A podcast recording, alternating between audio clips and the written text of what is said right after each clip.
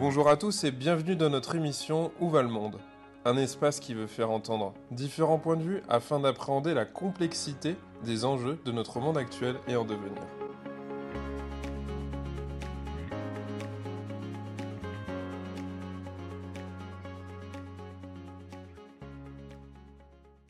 Bonjour Jocelyn Maire, merci d'avoir accepté l'invitation pour euh, cette émission Où va le monde?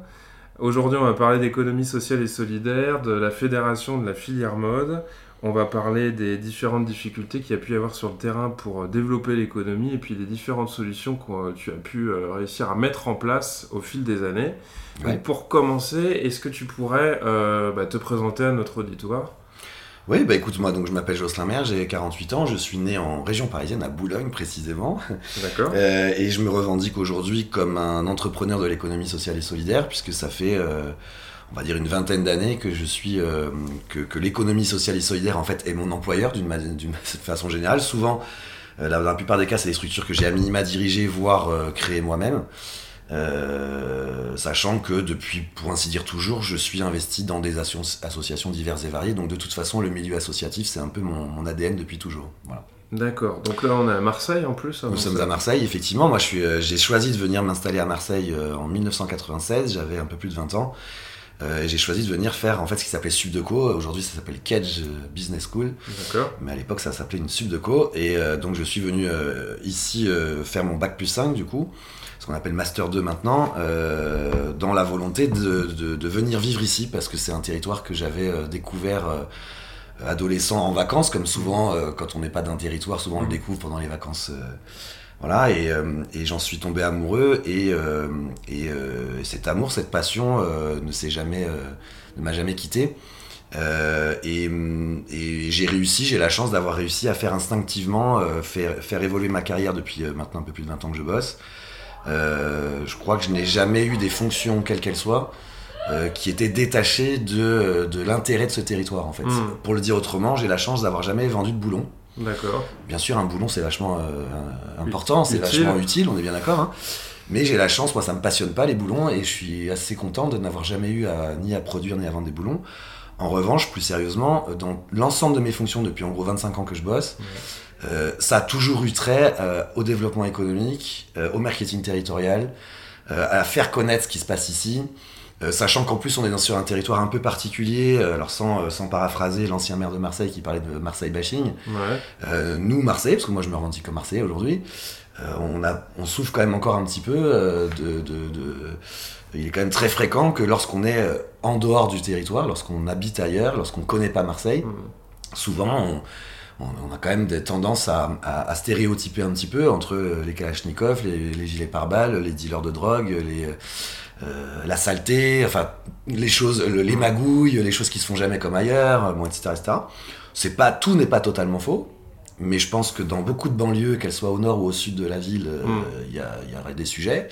Moi, comme ex-parisien, euh, on, pourrait parler de, on pourrait parler de sa région, euh, mais on pourrait parler de Dijon et ses banlieues, on pourrait parler de Lyon euh, et, des villes qui... qui bon, voilà. Donc, sans, au lieu de rentrer là-dedans, moi, je préfère juste dire que à Marseille, comme ailleurs, il y a des choses positives, qu'à Marseille, il y a des choses différentes d'autres. Là encore, sans que ce soit meilleur, je trouve que c'est pas très intéressant. La compétition en permanence, ça ne sert pas à grand-chose.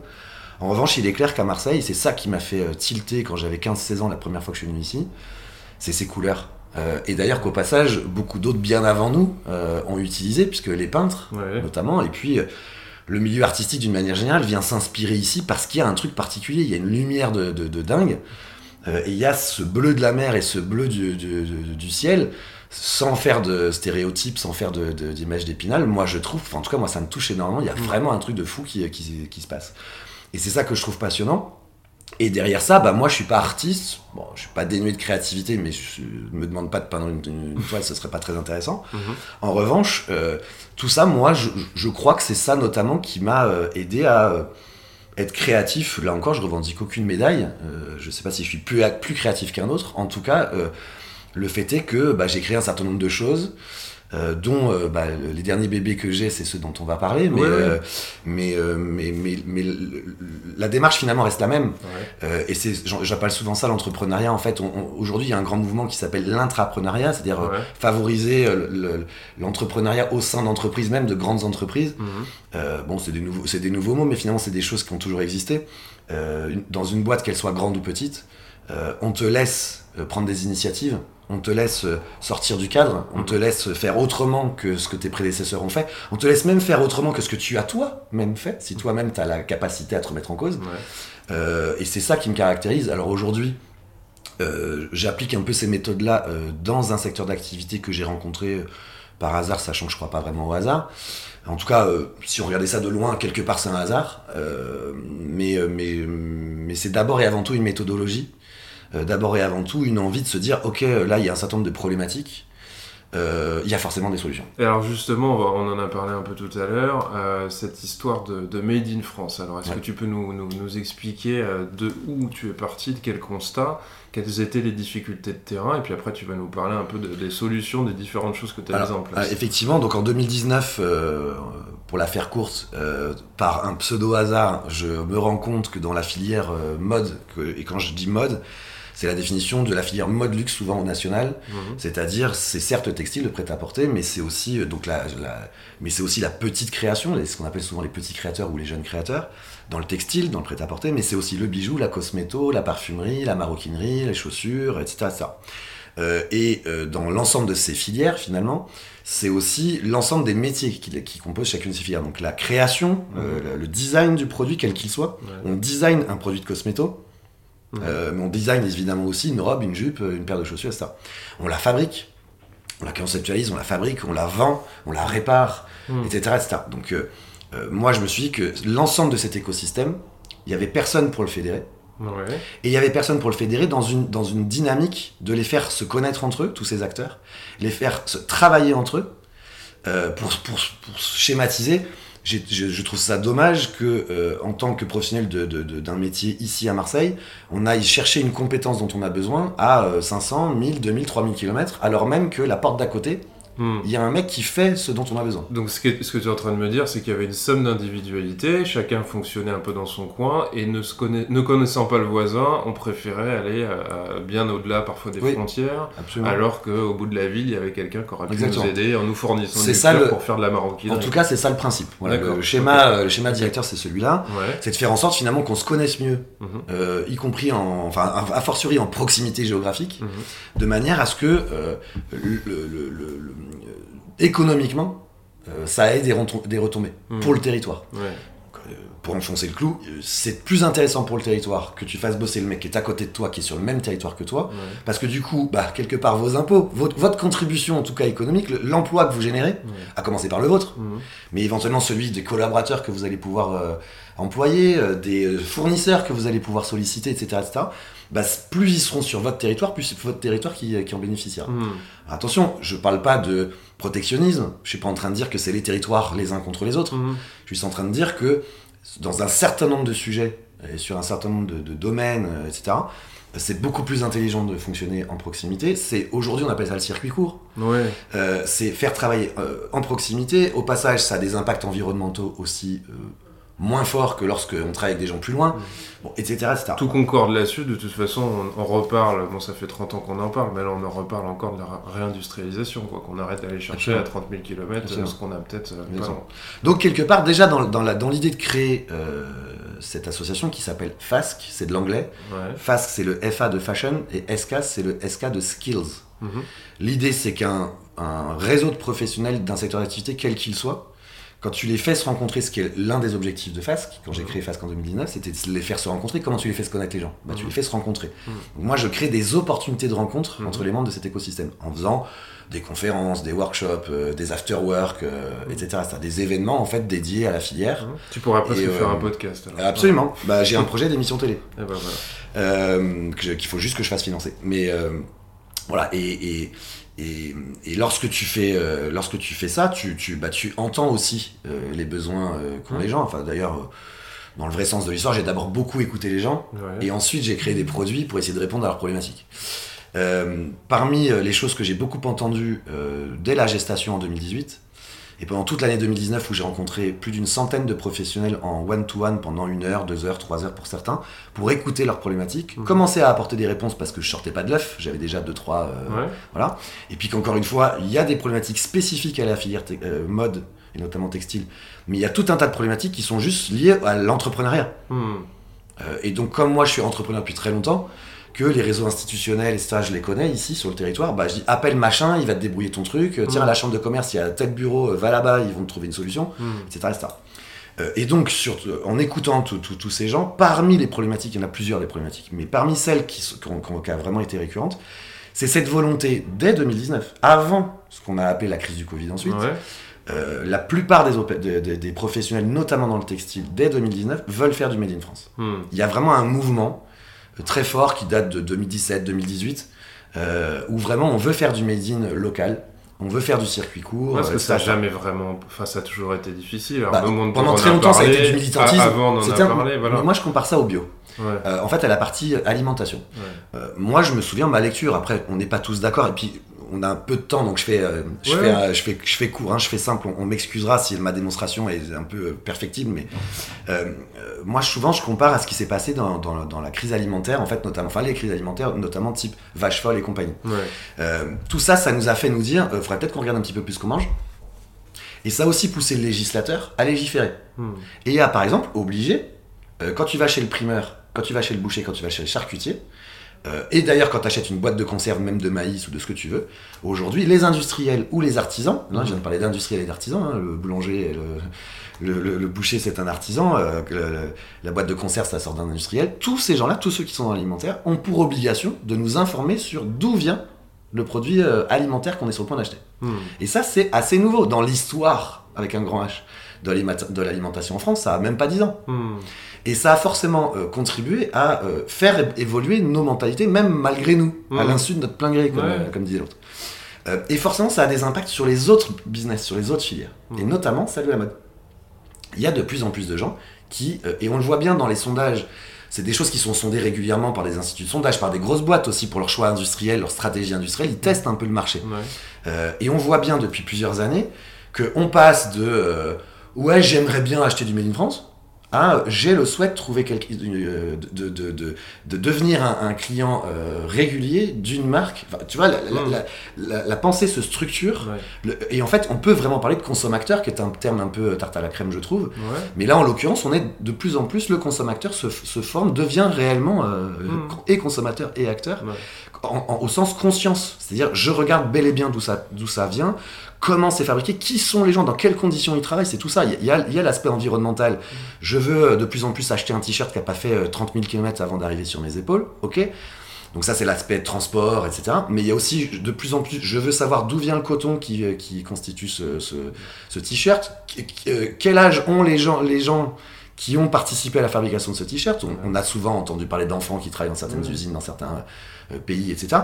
Tout ça. Donc c'est une thématique RSE en, en, fait au sens large, qui englobe l'environnement, mais qui englobe aussi les conditions de travail, etc., euh, etc., Donc tout ça, c'est quelque chose qui, qui, qui, déjà en 2018 et 2019, est quelque chose de plus en plus prégnant. Mmh. Mais ça reste relativement symbolique. Simplement, ce qu'on perçoit quand on lit la presse, moi je lis beaucoup la presse, notamment internationale, ce que je perçois moi, mais c'est mon intuition, c'est juste une intuition, c'est qu'on passe du militantisme.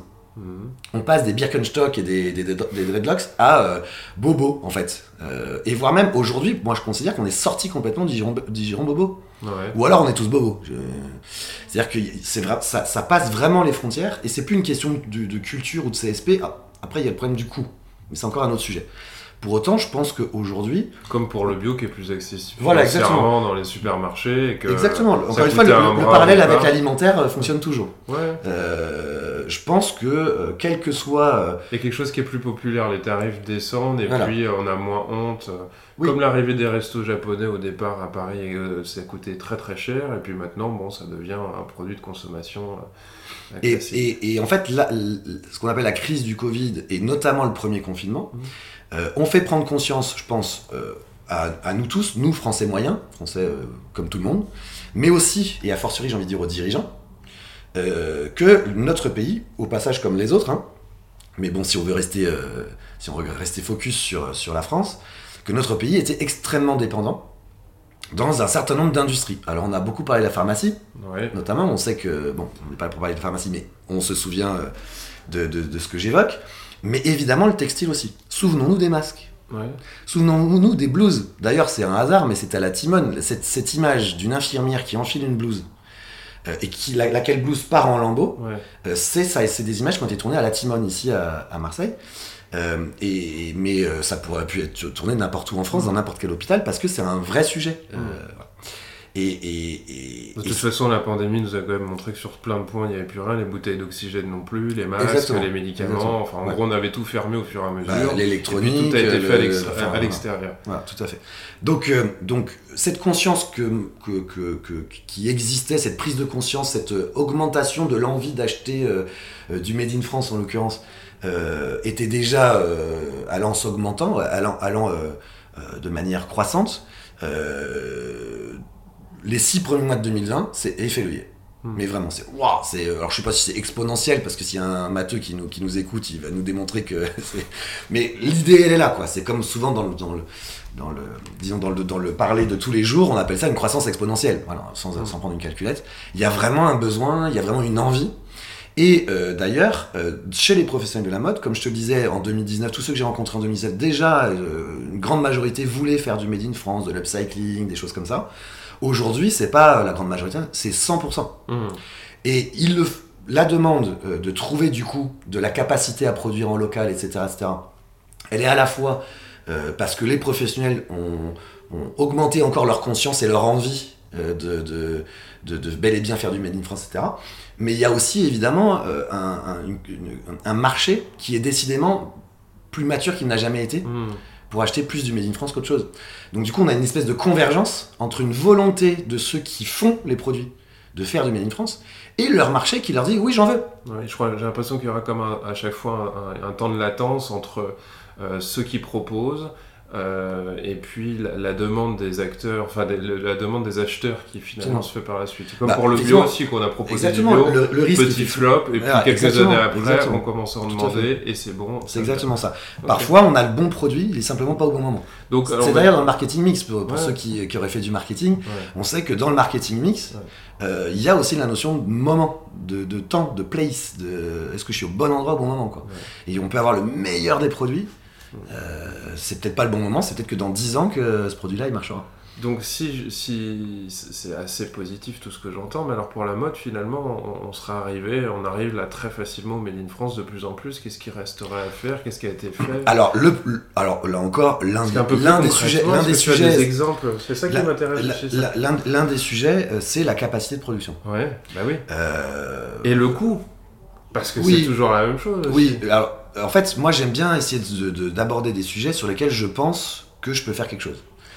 Euh, le coût, il est quand même bon, alors lié au coût des matières premières. Pour le coup, j'y peux pas grand chose. Bah c'est ça. notamment euh, sur des matières premières qui de toute façon euh, ont un coût, bon, etc. Euh, Enfin, il y a tout un tas de, de, de- de- comment dirais-je, de sujets qui constituent le coût, sur lesquels on peut, en tout cas nous, encore une fois, individus lambda, on peut que très peu, euh, très peu influer. Euh, mais parmi euh, les problématiques donc de faire du Made in France, ce que j'ai repéré comme étant pour le coup un sujet qui d'abord m'est proche parce que dans, mes vies antérieures j'ai euh, j'ai déjà œuvré dans des sujets emploi-formation, mais aussi parce que pour le coup, et je suis en train de le démontrer, on peut le faire quand on veut, c'est que donc je veux faire du Made in France, en particulier dans le textile, je me suis focu- focus textile, mais au passage ça peut être un peu le même sujet dans l'horlogerie, dans la maroquinerie, etc. Mais si on reste juste focus sur le textile, je veux faire du, euh, je veux produire, je veux faire des chemises et des pantalons euh, fabriqués en France, que je conçois moi ici en France et que je veux faire fabriquer ici en France. Mhm. Eh bien, on peut pas dire qu'on ne peut pas parce que ça existe. Il existe encore des usines et des ateliers de confection, mais depuis 30 ou 40 ans, on les a laissés partir. Donc la grande majorité a disparu. Mhm. Et évidemment, j'ai envie de dire logiquement, malheureusement, on a aussi laissé les gens ne plus se former à ces métiers. Oui, c'est ce qu'on dit souvent, c'est qu'on les gens savent plus utiliser en Voilà. fait. Donc aujourd'hui, on a une pyramide des âges Ouais. dans ces métiers-là. Là encore, je sais que dans d'autres industries, dans d'autres business, il y a aussi une problématique de, de- de- de- de- de pyramide des âges. Mais s'agissant du textile, il y a une vraie problématique, c'est-à-dire que ceux et celles qui savent encore fabriquer des vêtements de manière industrielle, Mhm. bah, il y en a plus pour très longtemps avant qu'ils partent à la retraite. Et la relève, elle n'est pas tout à fait constituée. Pourquoi bah Parce que, encore une fois, moi, je, je, je suis parent, euh, j'ai un ado qui fait un choix d'orientation Il a le choix entre euh, aller vers une filière dont tout le monde nous rabat les oreilles euh, parce que c'est en super développement en permanence, etc. Je ne veux pas en citer parce que c'est pas le sujet. Mm. Ou euh, le mettre dans une filière dont on entend depuis 40 ans que toutes les usines ferment, qui en l'occurrence le textile. On est bien d'accord que je ne vais pas envoyer mon gamin dans la, dans filière. Mm. là encore, je grossis. Mais c'est en gros ça qui s'est passé depuis 30 ou 40 ans. Même si évidemment l'éducation nationale notamment sur tous les territoires a continué à former sur ces métiers-là. Je suis pas en train de dire qu'on n'a rien fait du tout, mais on n'a pas fait suffisamment. L'histoire est en train de montrer qu'on n'a pas fait suffisamment. Donc pour moi, l'une des urgences, c'est de remettre de la compétence sur ces métiers-là, sur le marché de l'emploi, de manière à ce que ceux qui ont des ateliers de confection et qui souhaiteraient se développer, et on arrive bel et bien là à mon sujet, c'est un frein au développement économique de la partie confection textile, puisque les ateliers refusent du business. Donc on a des marques qui voudraient faire du Made, in France, mais qui ne trouvent pas d'outils de production pour produire leur, euh, leur collection. Et on a des ateliers de confection, des usines, qui refusent du job. On est, là, ça, jusque-là, c'est cohérent. Je suis une marque, je cherche et on répond non. On répond non, je je peux pas te, te, fabriquer. Et des ateliers qui disent non. Pourquoi ils disent non? Mais parce qu'ils sont déjà full.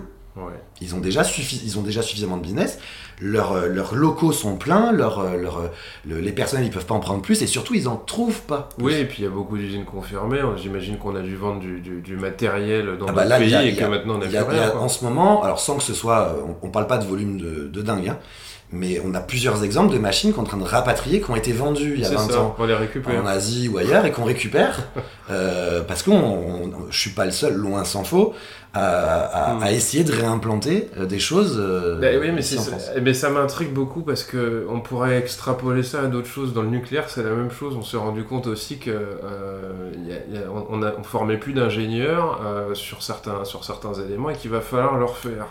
Et donc là, je me dis que c'est un peu la même chose. C'est comme si on avait du mal à avoir une stratégie au long cours. Donc on vend tout, on externalise tout, et puis le jour où il y a une pandémie, ben, on ne sait plus quoi faire. On n'a plus de machine. On va chercher la grand-mère ou le grand-père à la retraite qui, eux, savent encore faire ça. Et, on a formé des gens à quoi finalement À être uniquement dans le tertiaire, mais on n'arrive plus à, être source de production. Donc c'est tout ça finalement dont on est en train de discuter. Oui, alors moi j'ai pas envie de faire de procès à ceux qui nous ont précédés. Non, faire de euh, procès, voilà, en tout cas, le, fait est qu'aujourd'hui, voilà, l'état des lieux aujourd'hui, on a euh, on a une conscience environnementale qui, qui croît. Euh, on a aussi, sans parler de nationalisme, mais on a quand même une certaine prise de conscience que bah ce serait peut-être pas plus mal si nous en tant que nation on pouvait être ne serait-ce qu'un tout petit peu moins dépendant sur un certain nombre de sujets, sans pour autant se mettre sur la gueule avec les voisins, mais juste voilà qu'on maîtrise un peu plus de trois, de trois choses. Mmh et tout ça converge vers, euh, vers du coup du Made in France. Il n'y a pas que ça, mais il y a notamment ça. On a aussi des questions d'emploi et d'économie au sens large. Bah, il faut bien qu'on ait du boulot. Oui, et puis, mais il y a euh, aussi euh, une autre question, c'est que, alors bon, on, revient toujours à cette question. Hein. je suis désolé, tout le monde ressort cette question, mais entre un, un, t-shirt à 10 euros et un t-shirt à 50 euros, évidemment, celui à 10 euros, il a tendance à pas tenir bien longtemps.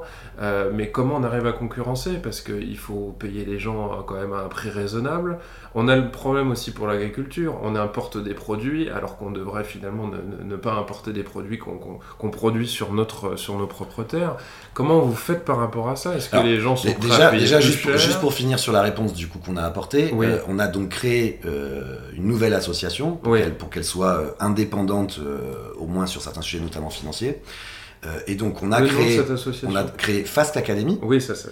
Donc Fast c'est la mère et Fast Academy c'est la première fille parce que j'ai d'autres projets, euh, mais donc pour l'instant on n'a qu'une seule fille. D'accord. Donc Fast Academy euh, qui est une pour laquelle on a obtenu un, label qui s'appelle École de production. Mhm. Et en fait une école de production c'est un choix qu'on a fait avec notre partenaire principal sur ce projet qui est le Conseil régional, enfin qui est la région Provence-Alpes-Côte d'Azur. et donc nous avons choisi de, de, de d'adopter ce modèle qui, euh, qui prévoit qu'on on forme gratuitement, bien sûr, dans le cadre d'une association loi 1901, c'est-à-dire à but non lucratif. Nous ne mhm. sommes pas un organisme de formation euh, lambda. Encore une fois, j'ai rien contre les organismes de formation lambda. Mais nous, on, on, fait le choix de faire ça dans l'économie sociale et solidaire et à but non lucratif. Donc on forme gratuitement, exclusivement des jeunes de 15 à 18 ans, à des métiers industriels, ça c'est toutes les écoles de production. Nous, la nôtre, c'est les métiers de la confection textile industrielle. Mhm. Euh, on les forme aussi, notre engagement vis-à-vis d'eux, c'est de les former à un diplôme, on les amène vers un diplôme reconnu par l'État, en l'occurrence le CAP qui s'appelle métier de la mode vêtements flous, c'est comme ça que ça s'appelle. Et c'est euh, le référentiel de compétences de ce, diplôme, c'est celui le plus adapté aux ateliers de confection industrielle. Hmm. Euh, et donc on voit déjà bien qu'il y a quand même un certain nombre de choses qui sont cohérentes avec tout ce que j'ai expliqué avant. Hein. on est bien dans la contribution à la résolution d'un problème. On va, va pas révolutionner euh, le marché avec ça, mais on contribue, voilà, comme le petit colibri. Euh, mais ce qui nous a plu particulièrement dans le, modèle école, de production, c'est qu'une autre des spécificités particulières de, de ce label, c'est que à terme, un tiers des besoins en fonctionnement de l'école doivent être apportés par la vente de ce que les jeunes vont produire. Mmh. Ça veut dire qu'une école de production, c'est aussi un atelier de fabrication en fait. D'accord. Euh, et ça, ça nous a très très euh, beaucoup séduit. J'aime bien ce côté hybride. Euh, Il y a à la fois une association un peu classique avec des financements publics, voire des fondations, des fondations qui nous soutiennent. hein. On a là, notamment la fondation Total Energy qui nous, soutient- qui nous a soutenus sur ce projet. Mais il y a aussi une confrontation au marché. Ce qui est intéressant et stimulant, mais ça c'est quand on a une formation commerciale comme moi, moi ça me stimule et les équipes que, que je recrute avec moi, forcément elles sont, elles sont stimulées aussi par ça. Mais aussi parce que du coup on est sûr que les jeunes, on va les former à ce dont a besoin l'entreprise Ouais. à ce de son- ce dont a besoin son client de demain, quoi, en fait. Euh, sachant qu'on ne travaille qu'en B2B. Euh, et donc, on va fabriquer pour des marques. euh, on va fabriquer pour tous ceux qui voudront nous, faire produire des, des, des produits textiles. Donc, en fait, ça va même au-delà de la fringue. hein, un tote bag, des porte-clés en, en tissu. On peut, tout ce qui est en tissu peut Mm. tout à fait être, être fabriqué par, par, par notre école, par Fasc Academy. Et, et ce qui est très séduisant en fait dans, dans ce projet, et c'est pour ça qu'on qu'on- qu'on est allé, euh, qu'on l'a bâti comme ça, c'est que non seulement on répond à notre première problématique qui est de mettre, de remettre de la compétence Mhm. sur ces métiers-là sur le marché de l'emploi euh, local et national. Euh, mais ça, c'est un peu à moyen terme, parce que euh, on va former au CAP en deux ans. Donc là, on, on commence en septembre 2022. La première promotion, on la rentre en septembre 2022. Elle sera diplômée euh, en 2024. Ouais.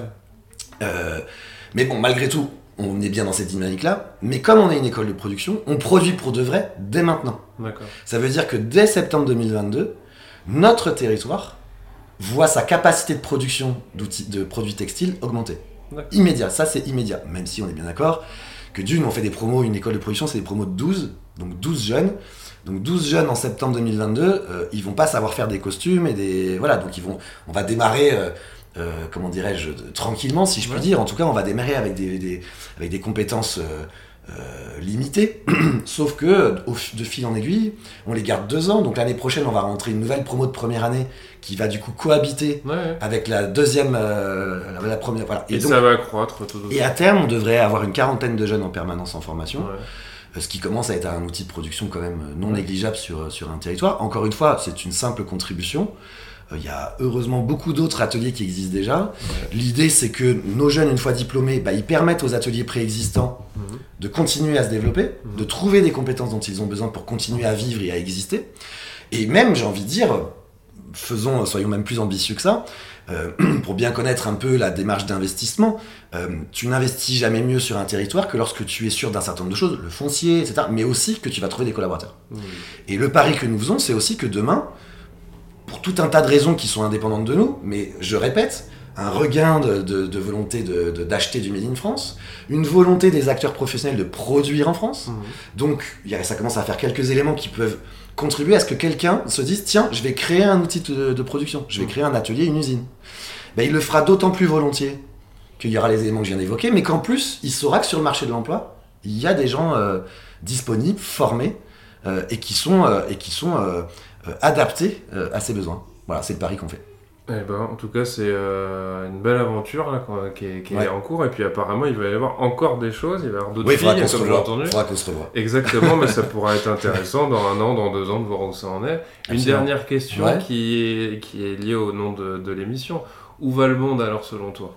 Moi, je pense qu'il va, il va dans la bonne direction. C'est, euh, moi, je fais confiance à l'humain, Mhm. Euh, même si, même si, euh, comment dirais-je, même si euh, ça frotte, ça pique. Euh, si on regarde l'histoire avec de la distance, on, ce dont je suis pas plus, encore une fois pas plus capable qu'un autre, mais de temps en temps je m'y oblige. Moi j'ai un père qui était prof des écoles et qui était très branché histoire, donc j'ai été très très élevé dans cette notion de regarde toujours dans le rétro et inspire-toi de ce qui s'est fait avant. Quelque part ça permet de dégonfler un peu le stress et de se dire ouais c'est vrai que c'est un peu perturbant, il se passe plein de choses, mais finalement les générations d'avant nous ont elles aussi vécu des choses très perturbantes. C'était pas les mêmes que les nôtres, mais elles aussi euh, elles s'en sont sorties. La preuve on est là. Euh, donc il y a certainement des choix euh, qu'il faut qu'on fasse collectivement. Il faut que l'humanité fasse un certain nombre de choix. Mais j'ai plutôt confiance en l'instinct de l'homme, avec un grand H. même si encore une fois, il y en a qui vont s'en prendre plein la gueule, et je pense qu'il y en a sur lesquels il faut qu'on, ouais, il va falloir qu'on appuie un petit peu quand même pour leur faire comprendre deux trois trucs, mais mais voilà. Donc où va le monde? Bah il va dans une direction qui fait qu'il devrait encore exister un moment, et en tout cas c'est comme ça que je préfère voir les choses. D'accord, bah écoutez, je, je, te remercie Jocelyn Mer, et puis on, va, on va suivre la Fasque Academy, de voir ce que va devenir. Ça marche. À bientôt, merci.